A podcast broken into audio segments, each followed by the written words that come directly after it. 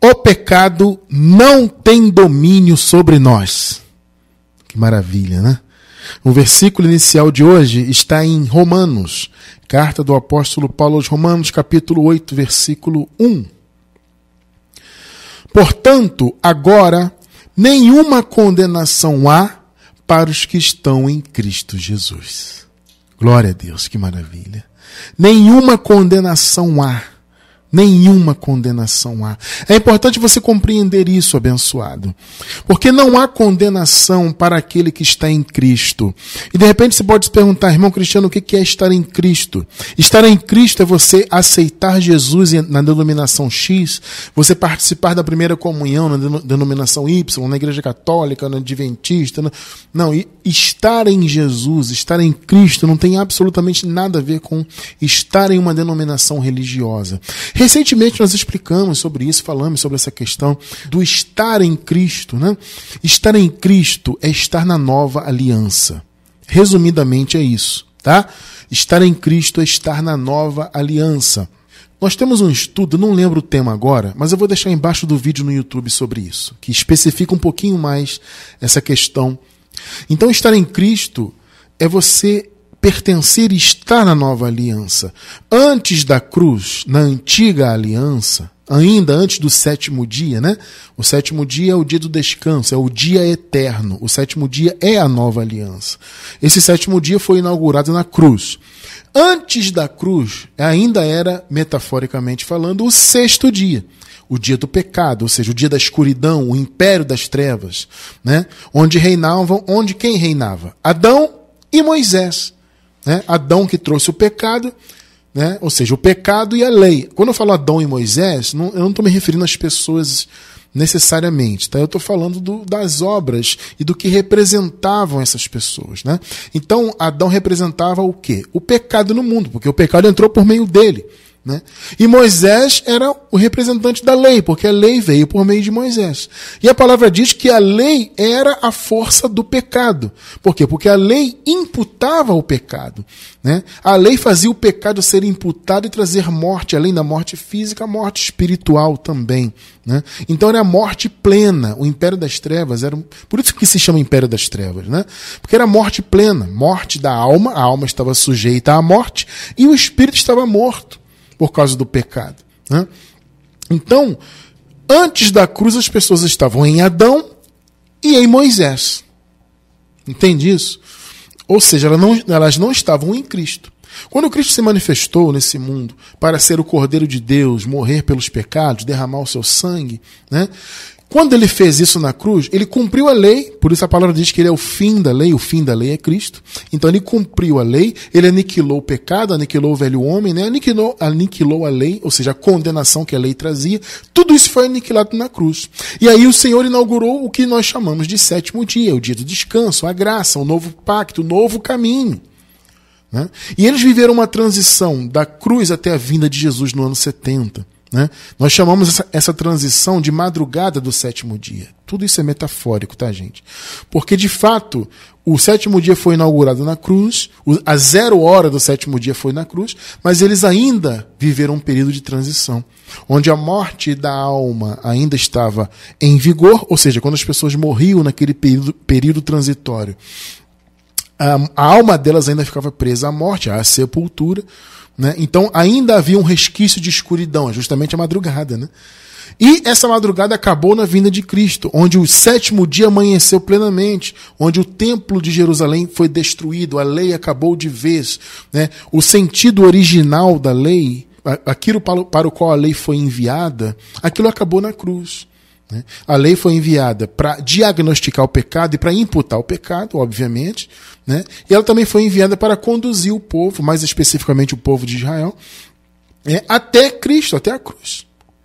Né? Até que Cristo se manifestasse. Então a lei teve ali a sua importância e ela, obviamente, tinha que vir, né? É, até para que a, a sentença que Deus havia dado ao homem acontecesse. Né? O Senhor disse: se você pecar, certamente morrerá. Né? Então, o primeiro homem pecou, a morte física então entrou no mundo, e depois a morte que vinha pela condenação e trouxe morte também espiritual. Né? Então, ou seja, foi a morte completa que Deus havia dito que aconteceria e o que Deus fala tem que se cumprir. Então a lei veio para isso. Ela diagnosticou, diagnosticou o pecado, a situação do homem, imputou o pecado não só nos judeus, mas em toda a humanidade. A lei foi dada para os judeus, obviamente, para que os judeus cuidassem né, do culto, eles eram um povo de Deus escolhido, etc. Mas a lei matou toda a humanidade. A palavra diz que todos pecaram e careciam da glória de Deus. Todos. Não só os judeus, mas todos. Todo, todo o mundo inteiro, o cosmos. Tá? O, o, os judeus cuidavam da lei, o culto pertencia a eles, o templo, a adoração, porque Deus os havia escolhido né, como povo dele. Tá? Mas a lei contaminou toda a humanidade. Ela trouxe condenação para todos. Tá? É bom que isso fique claro, né? Então o Senhor Jesus veio para quê? Para justamente acabar com essa condenação. É por isso que vocês acabaram de ler comigo aqui. Nenhuma condenação há para quem está em Cristo. Só que a religião aí fora diz o quê? Que estar em Cristo é você aceitar Jesus na igreja deles.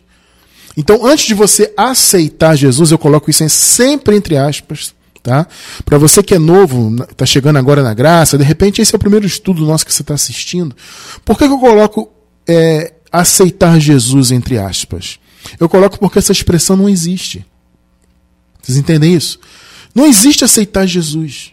Onde você vê isso aí na Bíblia? Ah, vou aceitar Jesus porque eu quis. Eu ouvi aqui, eu decidi pertencer a Deus.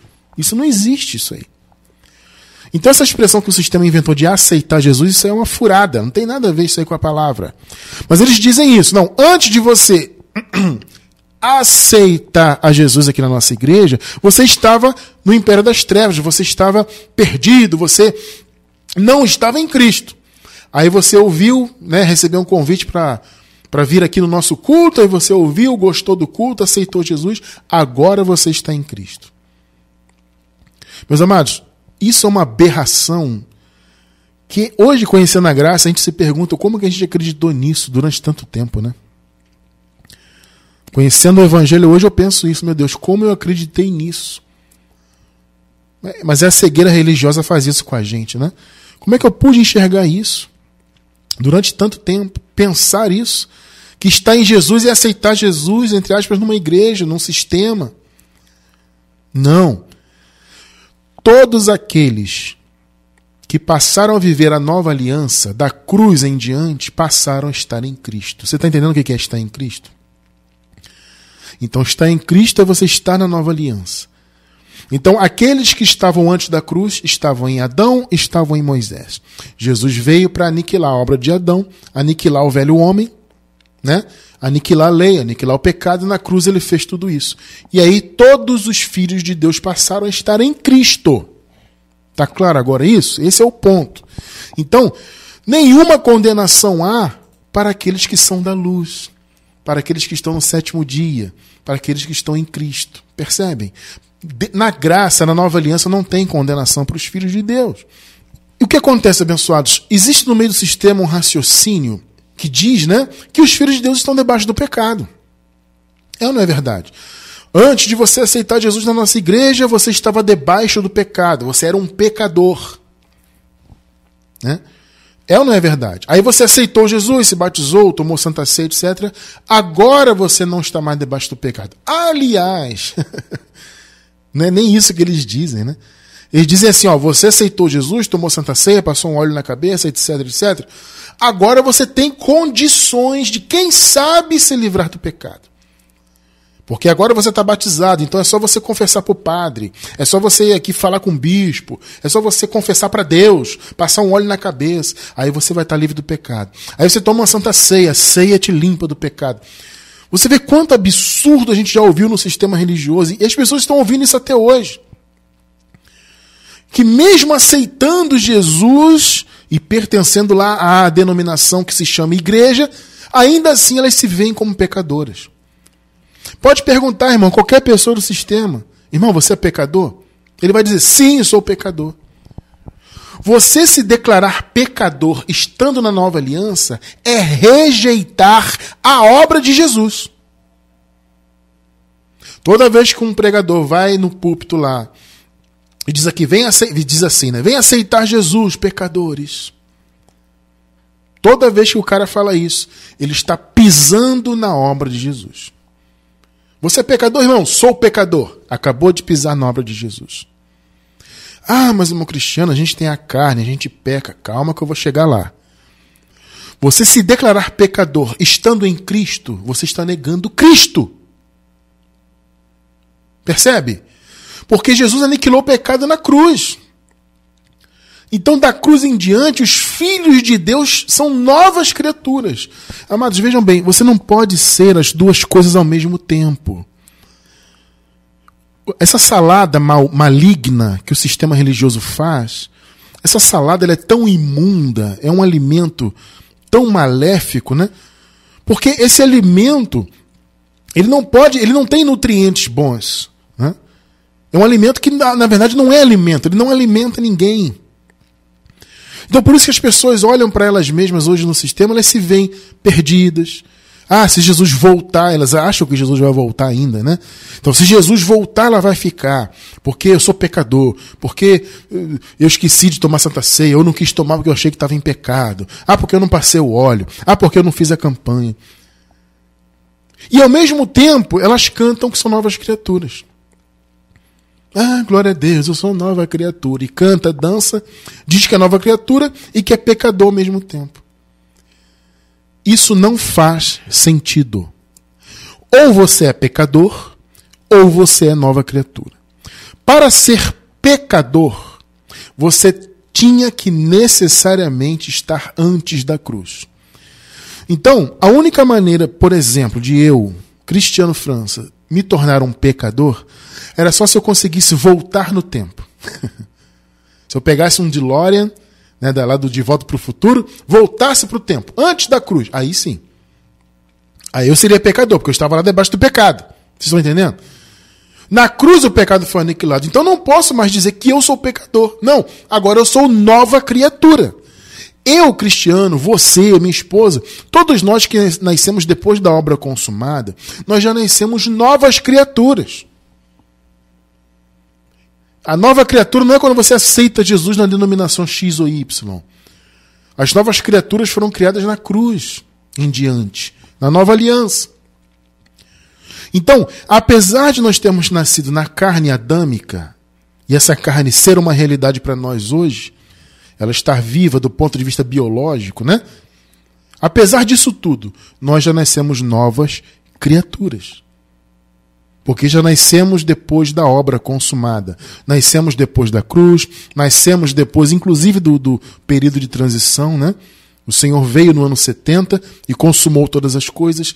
Nós já nascemos depois de tudo isso pronto. Então você já nasceu com a obra consumada, você já nasceu com o sétimo dia plenamente iluminado, o caminho da graça totalmente aberto. Então você já nasceu nova criatura.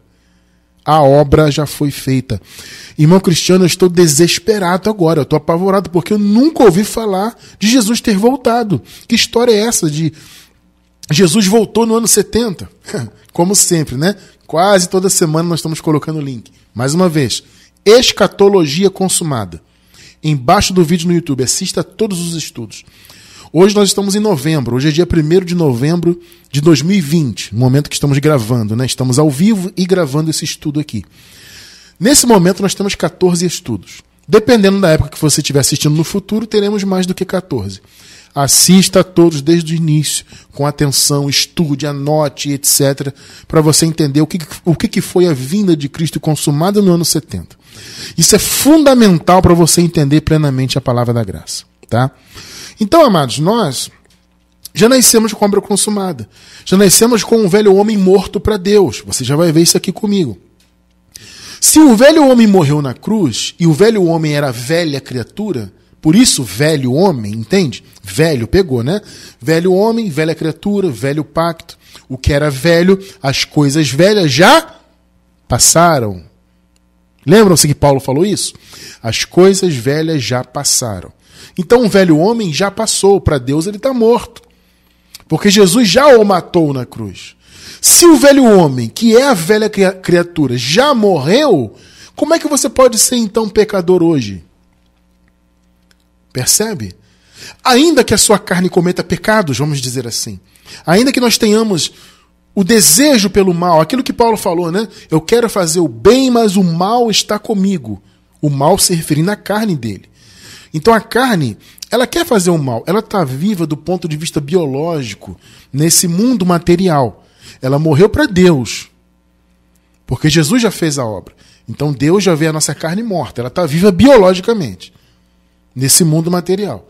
E a carne é um empecilho, obviamente, em nossas vidas. Nós lutamos contra a carne, mas para Deus ela está morta. As pessoas têm uma dificuldade de entender isso aqui, justamente porque elas não entendem essa questão da morte, da carne, né? que o Senhor matou o velho homem e tudo mais. Então elas trazem as coisas velhas para a nova aliança. Então elas têm essa dificuldade, porque elas veem Paulo dizer: olha, nenhuma condenação há para os que estão em Cristo Jesus. Ela lê isso aqui, mas como é que pode não ter condenação, Cristiano? A minha carne é pronta, eu luto contra ela, né? Eu cometo, eu tenho falhas, tenho debilidades. Como é que eu posso então, como é que pode não haver condenação? É justamente porque o Senhor aniquilou condenação lá. Então a nossa carne, ela está viva biologicamente? Está. Mas para Deus ela está morta. Ela não pode nos condenar. Por isso que não há condenação. A carne apronta, né, os desejos da carne vêm em nossas vidas. Ah, Cristiano França, se o desejo da carne vir na minha vida e eu sucumbir, você vai colher as consequências nesta vida. Isso vai afetar, obviamente, a sua vida, o seu dia a dia, até o seu galardão. Nós entendemos isto porque o galardão ele vem por obras, né? Então, obviamente, as obras mais vão afetar o recebimento do galardão. Né? O galardão, ele é. Nós entendemos que o galardão que Deus vai dar na eternidade, todos os filhos de Deus vão receber segundo as suas obras. Nós entendemos como uma balança, né? Então, porque a justiça é isso, né? Você pode notar que a, a, o símbolo da justiça é uma balança. Então, se você coloca de um lado obras boas e obras más, né? Você vai receber o galardão se a balança pesar para as obras boas, percebe? Se você tiver obras más, a obra má vai equilibrar. E se você tiver mais obras mais do que boas, você não vai ter galardão nenhum. Para você receber um galardão, as suas boas obras têm que pesar mais. Você está entendendo essa metáfora da balança? Então, quando você tem obras más, isso pode afetar o seu galardão. A balança né, do galardão ali, nessa metáfora, isso é uma metáfora né, para facilitar o entendimento, vai afetar o seu galardão, obviamente. Tá? Porque, mais uma vez eu digo, galardão é por obras. Salvação foi pela graça, já está consumada, ponto. Agora, aquilo que receberemos por meio das obras nessa vida pode ser afetado, assim como a sua vida no seu dia a dia, né? Pode e vai ser afetado se você deixar sua carne à vontade, se você fizer tudo que a sua carne manda você fazer. Então, o, o, a carne se resume a essa vida terrena aqui. Ela pode trazer consequências más, e ela traz, e além de na minha opinião, afetar o galardão, uma vez que esse é pelas obras. Então as obras são pesadas, obviamente o galardão vai vir se você tiver mais obras boas do que más. É uma coisa, questão de lógica, entende? E ninguém quer, você quer, você que conhece hoje a palavra, você quer ter o seu galardão, a sua recompensa, o seu tesouro no céu, afetado por isso? Então, por isso que a gente deve lutar contra as obras da carne. Agora, entenda: a carne, independentemente do que ela fizer, ela não vai tirar a tua salvação. Ela não vai tirar a tua eternidade. Ela não vai fazer você ser novamente velha criatura. Não, você é nova criatura. Mais uma vez, amado, eu sei que às vezes eu fico, né, sou um pouco prolixo, eu repito, repito muito as coisas, mas eu faço isso até de propósito, para fixar bem o entendimento. Então, mais uma vez, não tem condições, não existe a possibilidade de você ser ao mesmo tempo pecador e nova criatura.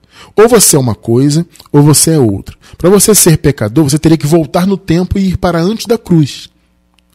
Lá as pessoas eram pecadoras porque elas estavam em Adão e em Moisés. Elas estavam debaixo da, das obras da carne, do império das trevas, estavam dominadas por tudo isso. Então, quem viveu antes da cruz era pecador.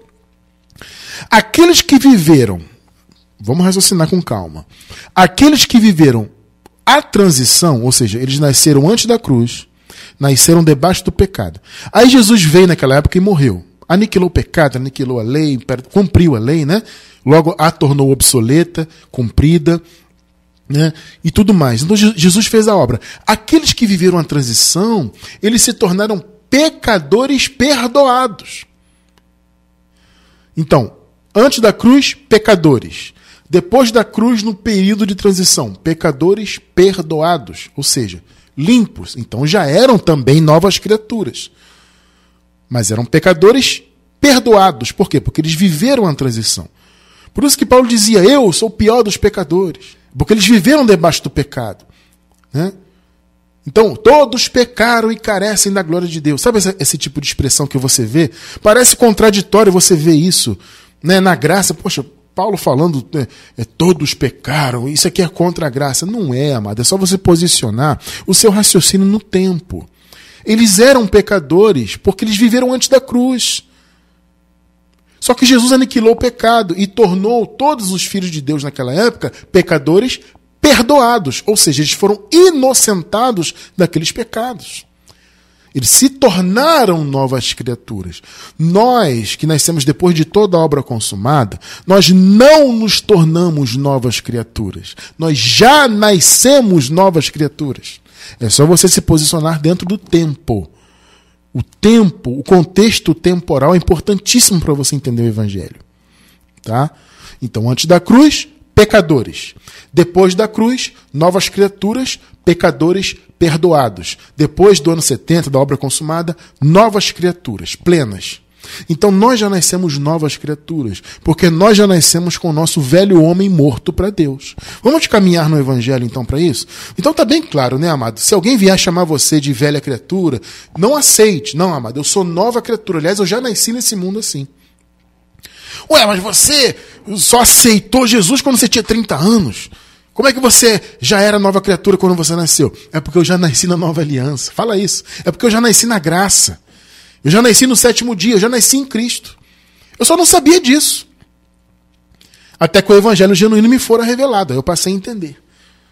Todos nós que nascemos depois da obra consumada já nascemos novas criaturas. Pecador é quem era antes da cruz. Tá claro, né? Por que você defende essa ideia de que nós somos novas criaturas? Porque o velho homem, repito, morreu na cruz. Romanos 8, 10. Eu vou ler aqui a nova versão internacional. Mas, se Cristo está em vocês, e Ele está em nós, sim ou não? Claro que Ele está em nós, Ele habita em nós. O corpo está o quê? Opa! O corpo está morto por causa do pecado. Ó! Oh, Percebeu que o seu corpo está morto? Por que ele está morto? Porque é um corpo de pecado. E o Senhor aniquilou o pecado na cruz.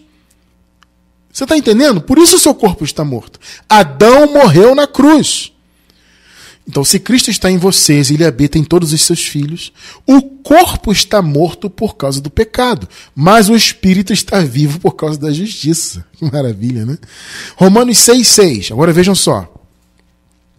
Sabendo isto, que o nosso velho homem com, foi com ele crucificado. Opa!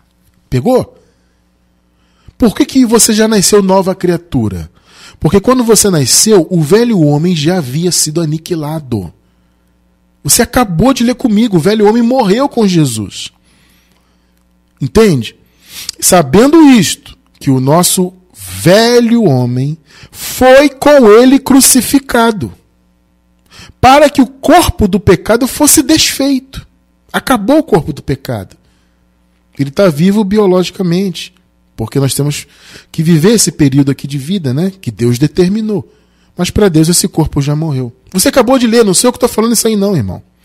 Para que não sirvamos mais ao pecado. Então você não tem mais que servir à vontade da carne, porque ela já morreu. Entende?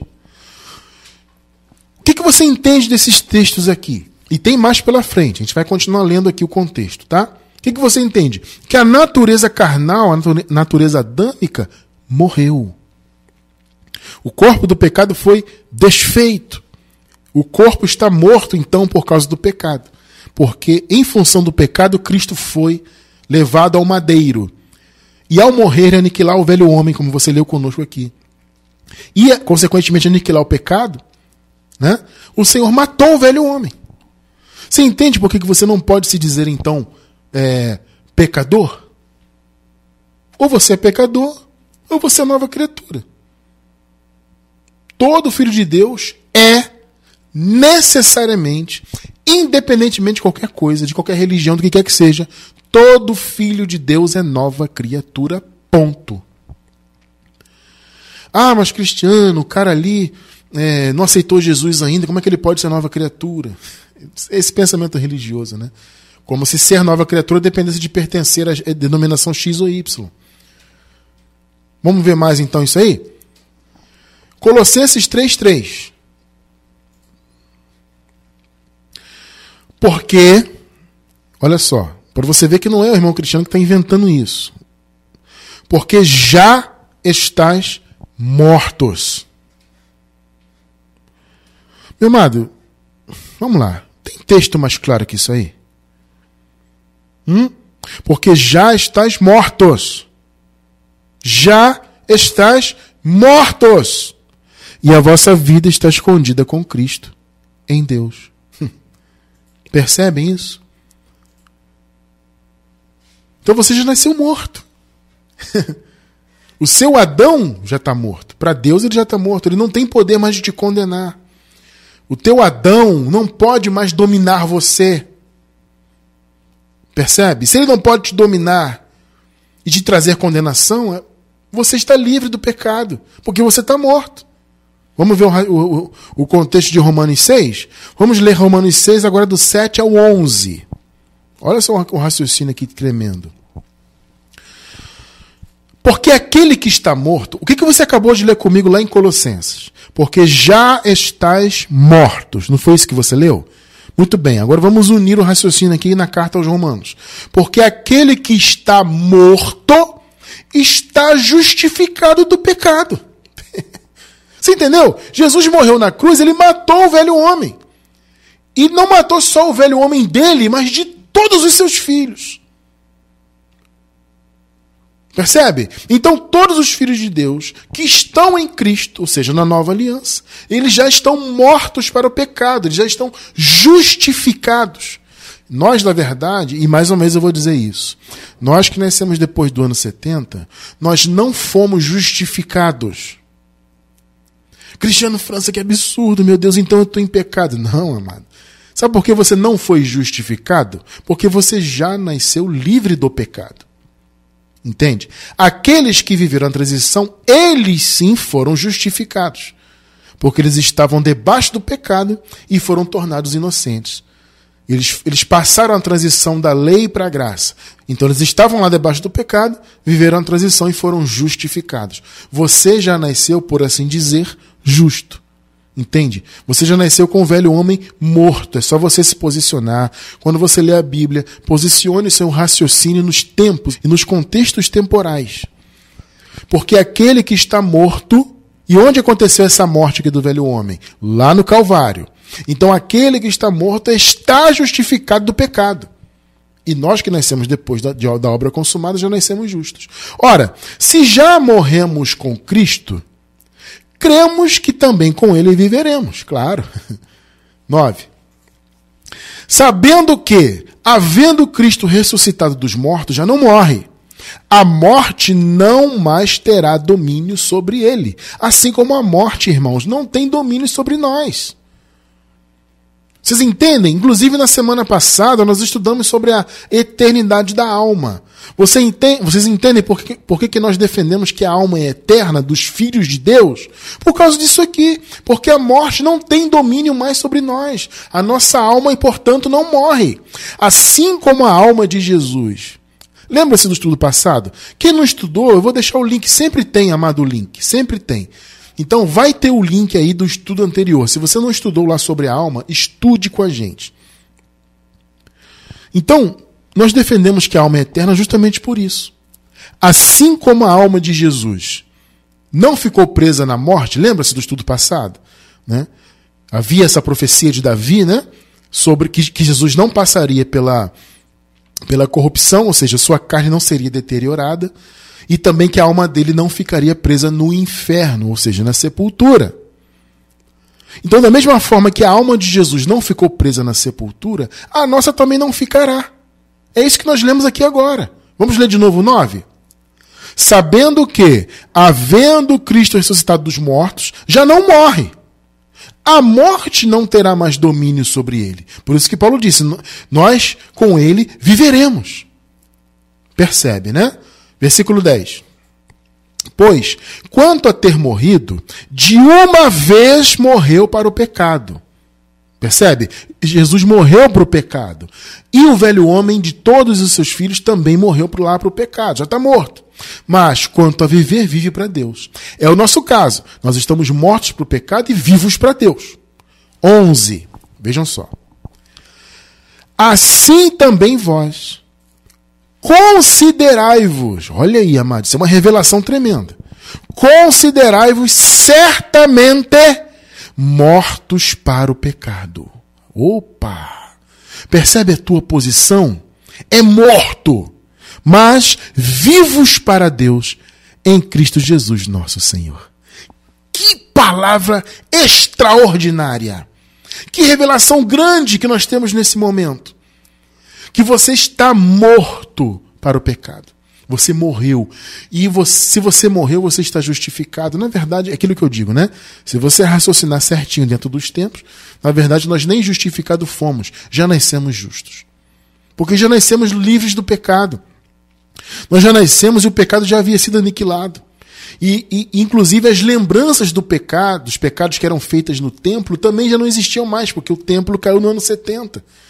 Então nós já nascemos com a obra plena, completa, toda feita. Então o que, que Paulo disse? Considerai-vos certamente mortos para o pecado. Você morreu, amado. Já estás mortos, a vossa vida está escondida com Cristo em Deus. Vocês entendem, abençoados, por que nós dizemos que não estamos debaixo do pecado? Nós sequer nascemos debaixo dele. Você percebe que a, a, a, mensagem, a pregação do sistema religioso é tão absurda. Hoje você consegue perceber isso. Quando eles dizem, ah, o mundo é pecador, vem aceitar Jesus pecador. Isso é um absurdo, amado. Isso é pisar em Jesus Cristo. É negar Jesus. É negligenciar a obra da cruz. Chamar um filho de Deus de pecador.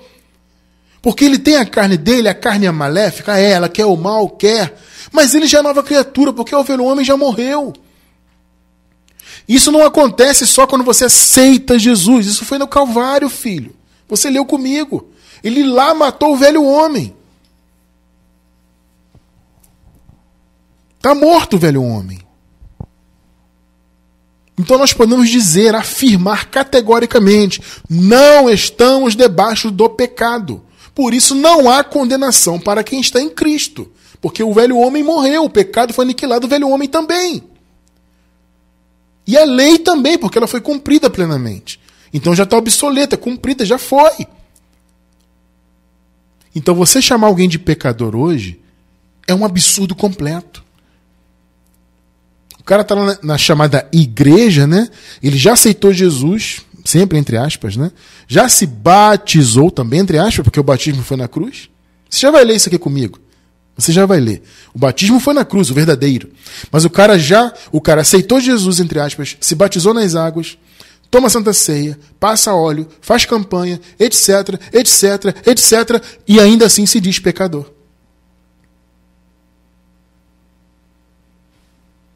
Então você se afirmar pecador é uma afronta a Jesus.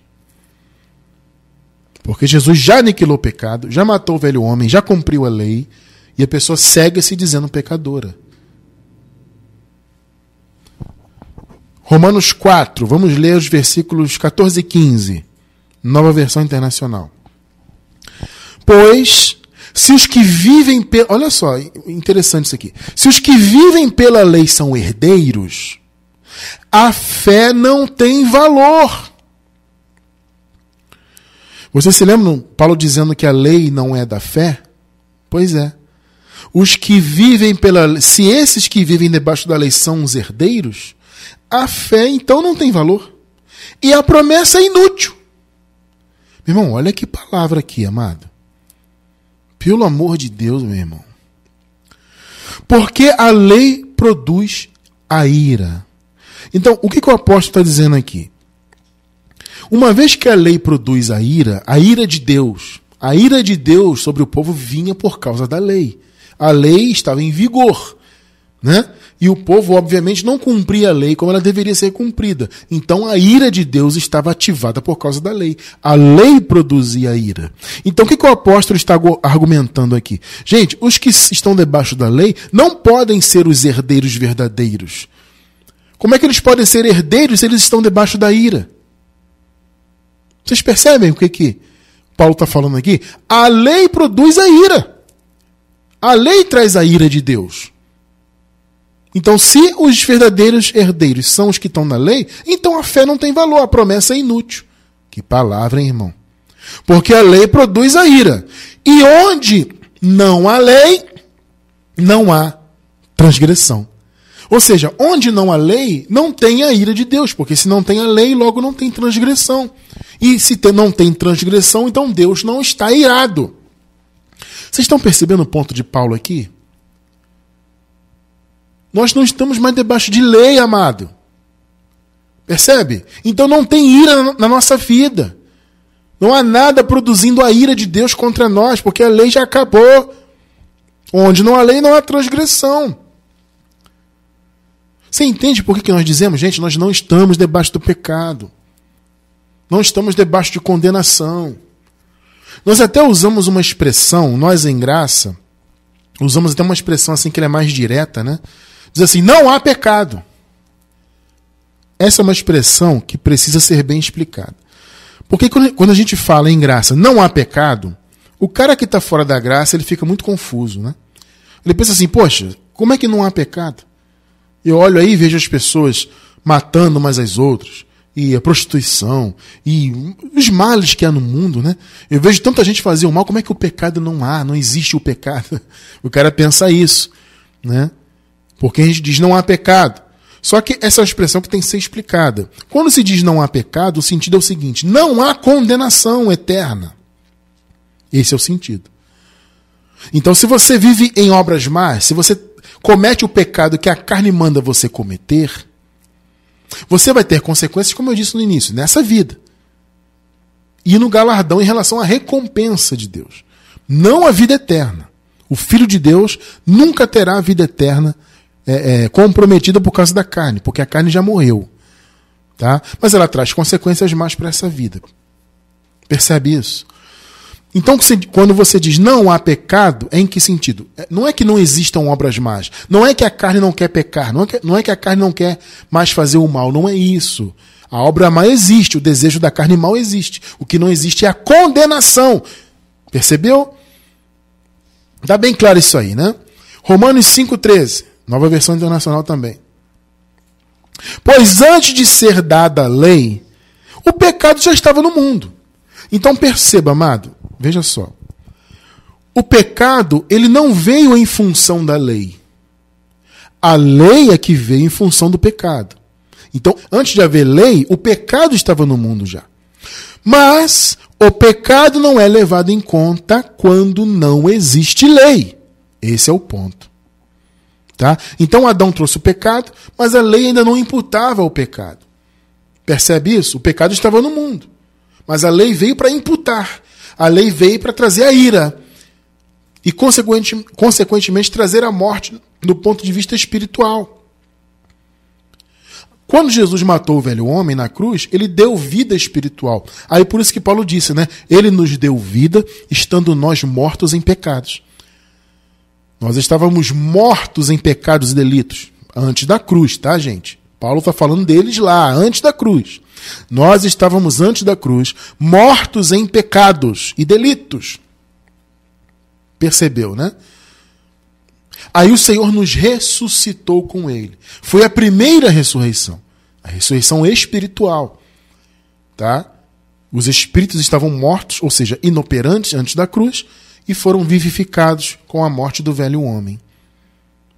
Percebeu, né? Então ali acabou o pecado, acabou a lei, a lei foi cumprida. O pecado não é levado em conta quando não existe lei. Você acabou de ler comigo. Por isso que o pecado que a carne comete hoje não é imputado mais. Não para a eternidade.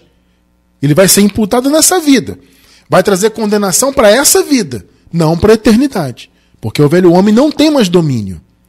Vocês estão entendendo? O pecado não pode mais nos dominar. No sentido de que ele não pode mais nos condenar, não pode mais nos afastar de Deus, da eternidade, da vida eterna. Não pode. O pecado, a carne está inoperante nesse sentido. Vamos ver isso aí? O pecado foi aniquilado. Esse versículo é clássico na graça, né? E eu não poderia deixar de lê-lo hoje.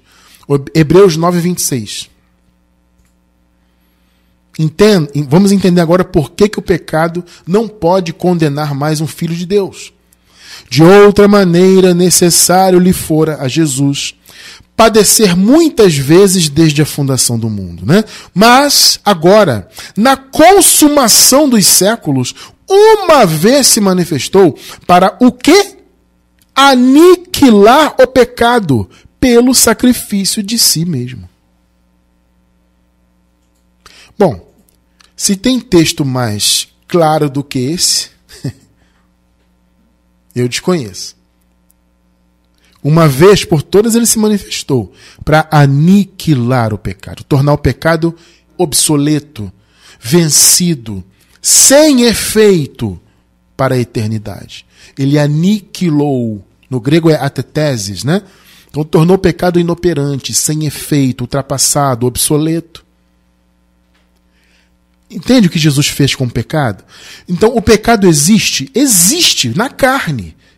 As obras mais existem, o desejo mal existe. Mas ele não tem domínio sobre nós, ou seja, ele não pode mais nos condenar para a eternidade. Você está percebendo o ponto? Por que, Cristiano Francisco, o pecado não pode mais? Porque a lei é que imputava o pecado e agora não tem mais lei. Nós estamos na nova aliança. O Senhor Jesus cumpriu toda a lei quando ele derramou o seu sangue. Ele foi o Cordeiro de Deus, irmão. Entende? Então ele cumpriu o que a lei exigia. Jesus satisfez o que a lei exigia. O pecado, então, não é levado em conta quando não há lei. Você acabou de ler comigo. Então, existe pecado? É claro que existe, no sentido do desejo mal. O desejo mal existe, ele traz consequências para essa vida material, mas a sua eternidade está garantida em Cristo, porque ele matou o velho homem, então ele não tem mais domínio. Percebe? Então, a mensagem de Paulo aqui, em especial, estamos tratando muito hoje no capítulo 6. Já, já vamos ler mais, mais um trecho do capítulo 6. O, o, ponto de Paulo aqui é esse: é fazer o povo entender que não está mais debaixo do pecado, que o pecado não pode mais dominá-lo. Apesar do pecado existir na carne, ele não pode mais dominar, porque a carne já morreu. Esse é o ponto de Paulo. Mas também Paulo aproveita para dizer o seguinte: olha, se a carne morreu, e se o pecado foi aniquilado, e se nós já estamos mortos para o pecado, então não devemos mais obedecer à carne. Então, o ponto de Paulo no capítulo 6 da carta aos Romanos é o seguinte: Paulo tem dois objetivos aqui nesse capítulo.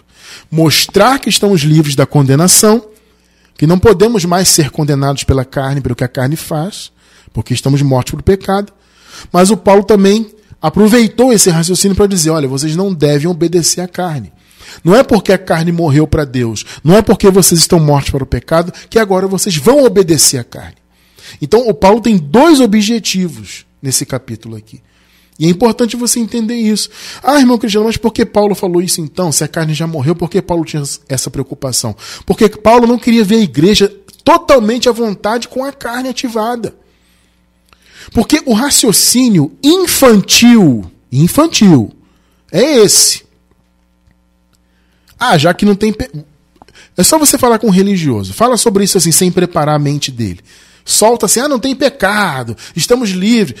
Primeira coisa que ele vai pensar, ah, então se é assim eu posso fazer o que eu quiser, eu posso viver na carne. O, o cara pensa logo isso, por quê? Porque é um raciocínio infantil.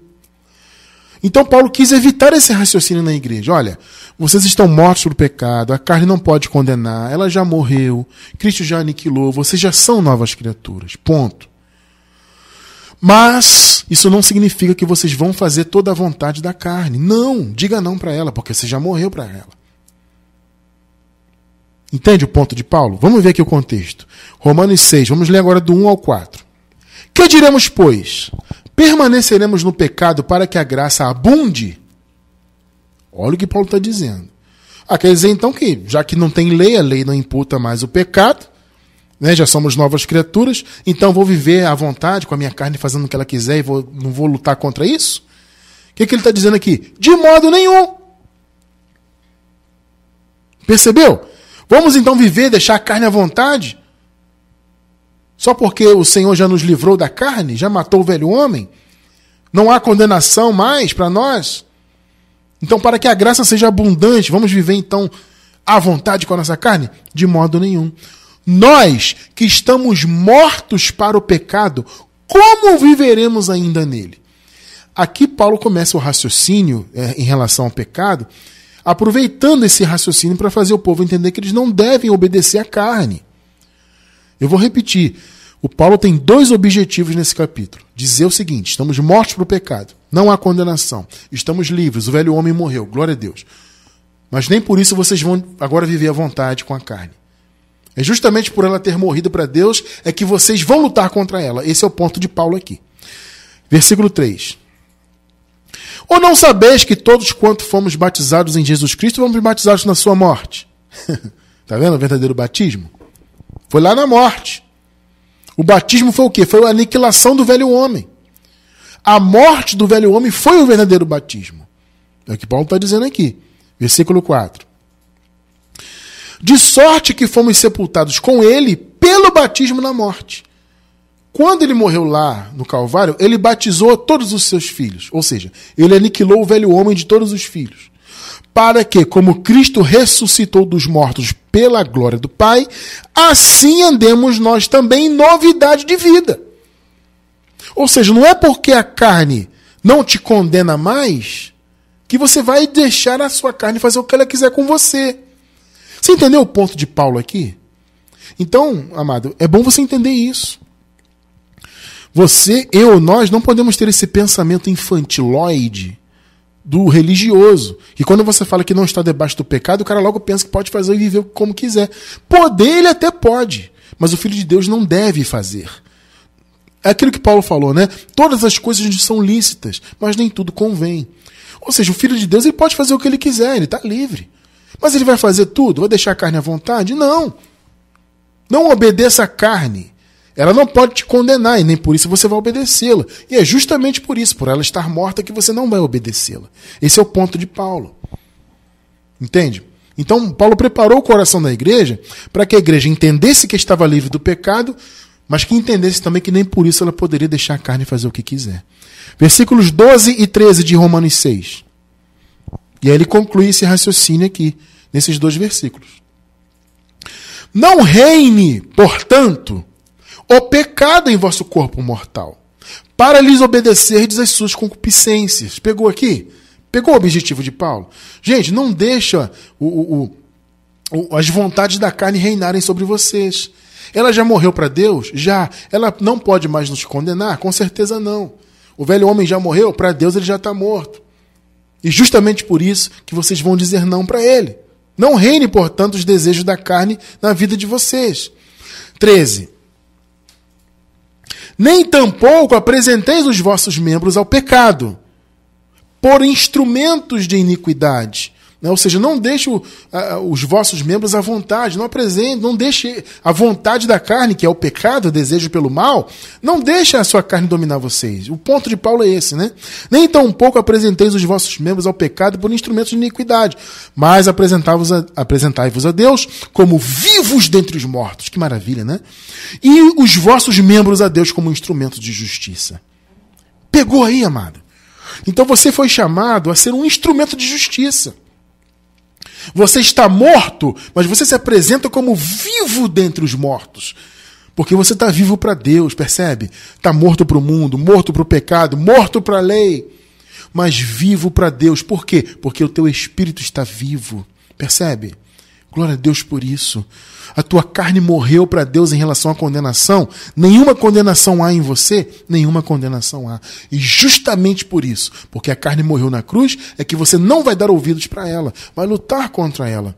Ela não pode te dominar. E essa questão do domínio, mais uma vez, tem dois sentidos. A carne não pode te dominar em relação a te condenar, ela não tem mais esse domínio sobre você.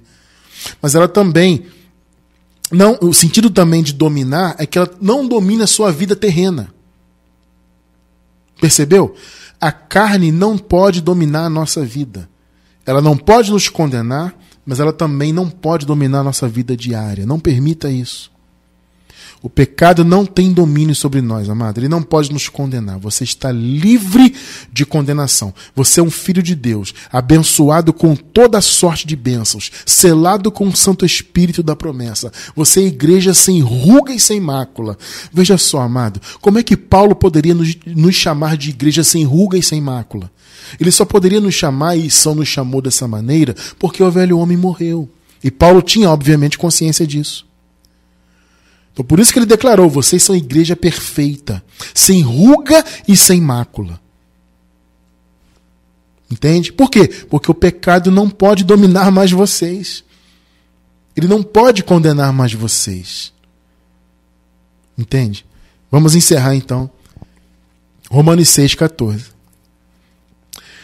Porque o pecado não terá domínio sobre vós ele não vai mais dominar vocês. Ele não vai nunca mais condenar vocês. Tá? Pois não estás debaixo da lei. Oh, maravilha. Glória a Deus por isso. Mas debaixo da graça. Oh, meu irmão, que palavra. O pecado não pode te condenar. Ele não pode tirar a sua salvação eterna. O pecado não pode mais levar sua alma para a sepultura. Hã? O pecado não pode tirar você do paraíso. Sabe por quê? Porque você não está debaixo da lei. Você está debaixo da graça de Deus. Então não há condenação na tua vida. O pecado não pode te dominar. E por isso mesmo, por ele ter sido morto lá na cruz, o velho homem ter sido aniquilado, por isso mesmo você não deve permitir que ele domine a sua vida. Isso aqui, repito, tem dois sentidos. Ele não pode te condenar, mas também você não deve deixar ele dominar o seu dia a dia. Para que você, além de salvo que você já é, você também seja um galardoado. Porque Deus, a palavra diz que Deus é galardoador dos seus filhos, daqueles que o amam. Deus ele ama galardoar o seu filho. Entende isso? Então a nossa luta contra a carne é por isso. Não é por medo de perder a salvação, Sabe? Não é isso, não existe. É simplesmente porque amamos a Deus, porque entendemos o seu chamado em nossas vidas e negligenciamos, portanto, as vontades do velho homem, para que possamos servir a Deus sempre em espírito e em verdade, sempre da melhor maneira possível, sempre evoluindo como pessoas nesse mundo, sendo cada vez mais servos melhores e filhos melhores de Deus, em nome de Jesus.